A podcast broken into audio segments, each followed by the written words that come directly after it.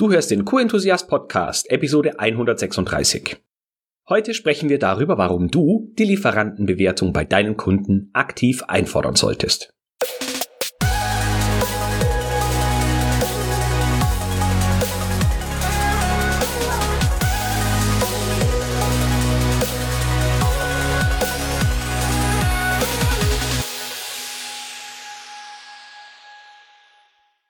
Ein enthusiastisches Hallo und willkommen zu deinem Podcast mit der QM-Umsetzungsgarantie.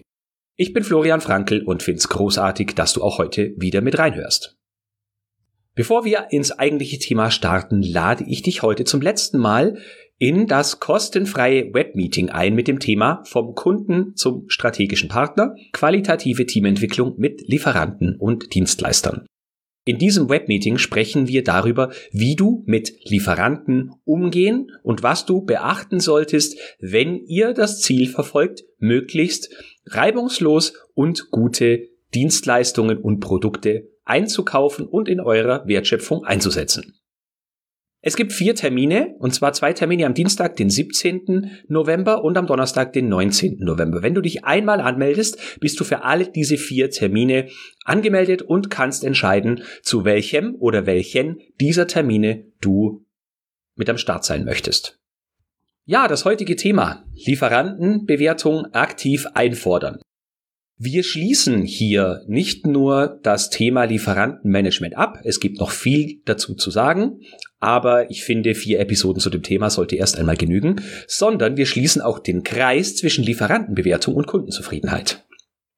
Eine oft gestellte Frage, auch in Diskussionen in irgendwelchen Konferenzen, als es noch Vorortkonferenzen gegeben hat, ist oder war, ähm, wie man Kundenzufriedenheit messen und ermitteln kann. Kunden geben kein Feedback, die Auswertung ist kompliziert und, und, und. Und eine relativ einfache Möglichkeit, die Kundenzufriedenheit zu messen, ist, indem du die Kunden um die Lieferantenbewertung bittest. Die ISO 9001 spricht in Kapitel 9.1.2 zum Thema Kundenzufriedenheit Folgendes aus.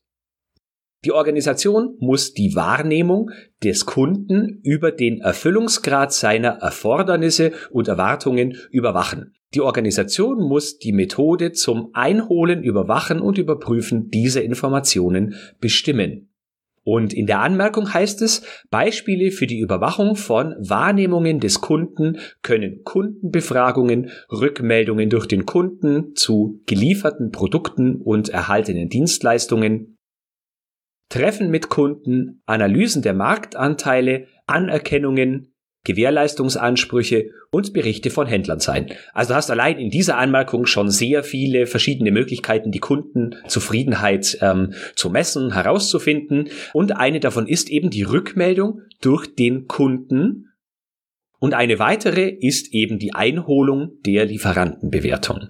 Wenn deine Kunden gleich, wenn deine Kunden gleichermaßen nach irgendeiner Norm oder Standard zertifiziert sind, dann ist die Wahrscheinlichkeit groß, dass sie ohnehin eine Lieferantenbewertung durchführen und möglicherweise und hier sprechen wir von dem Fehler Nummer 5 aus der Episode 135. Schicken diese Kunden euch die Lieferantenbewertung nicht zu oder die Rückmeldung versandet irgendwo bei euch im Unternehmen, weil sie entweder beim Einkauf hängen bleibt oder beim Qualitätsmanagementbeauftragten und die Information eben nicht an die Personen weitergetragen wird, die eigentlich lesen sollten, was der Kunde bemängelt und womit der Kunde super zufrieden ist, ähm, beziehungsweise ihr macht aus dieser Rückmeldung einfach nichts.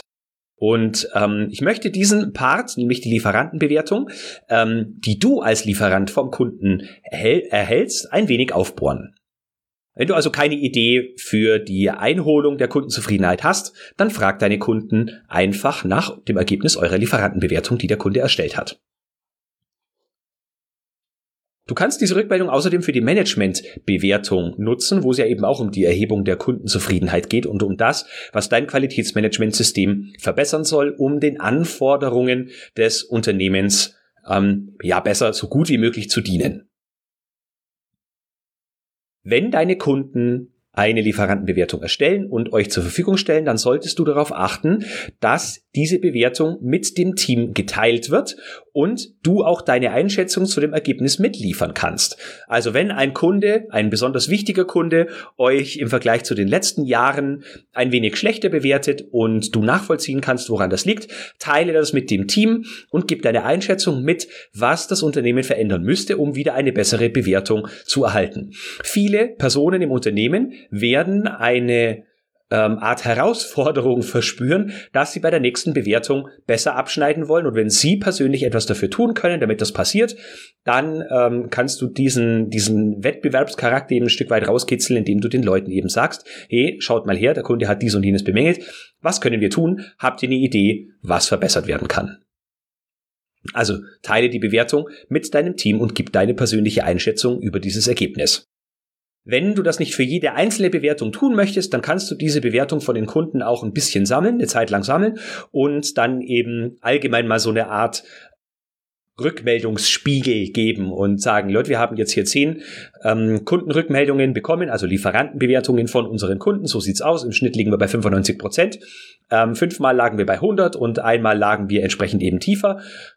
Fast immer haben wir die volle Punktzahl bekommen und nur einmal haben wir den Ausreißer drin und der Punkt, den der Kunde hier besonders kritisiert, war der folgende.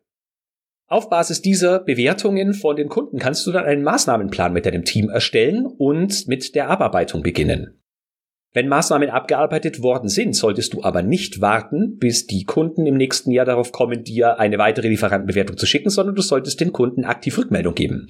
Was glaubst du, wie sich der Kunde freut, wenn du auf sein Lieferantenbewertungsergebnis eingehst, ohne dass du dazu aufgefordert wurdest und sagst, lieber Kunde, wir haben verstanden, die 5% Abzug bei diesem und jenem Punkt sind äh, aus dieser Sache resultierend und wir haben Folgendes uns überlegt und fangen jetzt mit dieser Abarbeitung an. Bitte beobachte, ob sich die Situation aus deiner Sicht verbessert und gib uns schon vor der Lieferantenbewertung Rückmeldung, ob wir auf dem richtigen Weg sind. Ich glaube, dass nicht viele Kunden diese Rückmeldung von ihren Lieferanten bekommen. Ich glaube aber sehr wohl, dass sich viele Kunden darüber freuen werden, wenn sie sie bekommen. So, das war kurz, aber aus meiner Sicht sehr effektiv die Beschreibung darüber, warum du die Lieferantenbewertung bei deinen Kunden aktiv einfordern solltest. Nochmal kurz im Schnelldurchlauf. Zum einen hast du dann nicht mehr unbedingt die Notwendigkeit, dir etwas sehr Innovatives einfallen zu lassen, wie du denn die Kundenzufriedenheit messen und verbessern kannst. Zum anderen schaffst du ein sehr gutes Gefühl bei deinen Leuten intern, wenn sie wissen, wie die Kunden so allgemein ähm, reagieren, wie sie, äh, was sie rückmelden, ob sie zufrieden sind oder nicht und in welchen Bereichen ihr etwas ändern solltet. Du schaffst damit also eine Art Wettbewerbscharakter, weil Leute, die direkt betroffen sind, dann vielleicht sich herausgefordert fühlen und sagen, eh, da möchte ich jetzt dran, ich will in diesem Bereich 100 Prozent ähm, von diesem Kunden bekommen. Und äh, ein weiterer positiver Aspekt ist, dass die Kunden sich über eine Rückmeldung, was ihr umgesetzt habt und wie der Kunde von dieser Umsetzung profitieren kann, äh, da schaffst du einfach ein positives Gefühl und kannst aktiv die Zusammenarbeit fördern, auch ohne dass der Kunde ständig nachbohren muss. Vielleicht noch ein Tipp hinterher geschoben, was du außerdem, was ich bis jetzt beschrieben habe, noch tun könntest. Du könntest äh, darum, du könntest den Kunden auch darum bitten, einzuschätzen, wie ihr denn im Vergleich zu Mitbewerbern oder Marktbegleitern, wie du es auch immer nennen möchtest, ähm, abschneidet. Also die vergleichbare Produkte, vergleichbare Unternehmensgrößen haben und so weiter. Vielleicht ist die Wahrscheinlichkeit jetzt nicht besonders groß, dass ihr darauf eine ehrliche und besonders ausführliche Antwort bekommt, aber die Antwort wird auf jeden Fall euch äh, Erkenntnisse wird euch auf jeden Fall Erkenntnisse erlauben, wie der Kunde euch sieht. Eine Möglichkeit wäre zum Beispiel auch, dass ihr diese Frage nicht per E-Mail stellt, sondern in einem ähm, Lieferanten-Kundengespräch. Ihr könntet gucken, ob ihr vielleicht so eine kleine Webkonferenz machen wollt für eine halbe Stunde, äh, wo ihr das Ergebnis der Lieferantenbewertung kurz besprecht. Vielleicht sind auch ein paar Punkte, die euch unklar sind, was bestimmte Bewertungskriterien betrifft. Auf jeden Fall signalisiert ihr Interesse am Kunden, Interesse an der Rückmeldung des Kunden in eure Richtung und dass ihr eben gewillt seid, das Ergebnis bestmöglich zu steigern, damit die Kunden zufrieden sind.